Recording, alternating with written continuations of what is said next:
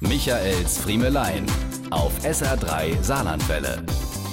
Warum nicht einfach D und H in silbernen Klebebuchstaben auf der grauen Klotür? So würde ich mir das wünschen. D und H, ganz einfach. Erkennbar auf den ersten Blick oder gerne auch die beiden altmodischen Symbolbilder für Männlein und Weiblein. Eindeutig zu erkennen an Rock und Hose, beziehungsweise an Taille und Bierbauch.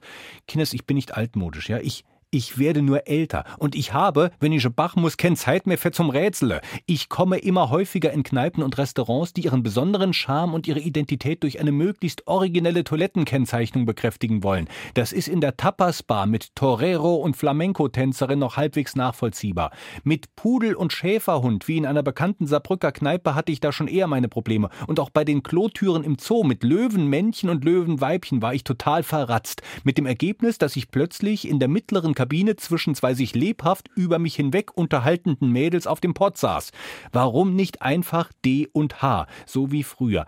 Aber das fängt ja schon in der Kita an. Ich war noch in der Gruppe 2, meine Frau bei Tante Rita. Beides eindeutig zuzuordnen. Gruppe 2 lag zwischen der Gruppe 1 und zwischen der Gruppe 3.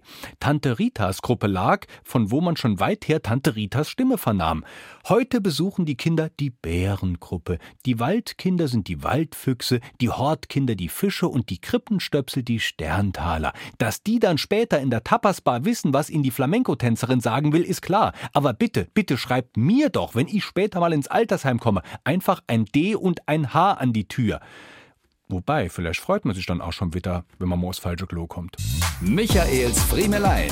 Jede Woche neu auf SR3 Saarlandwelle.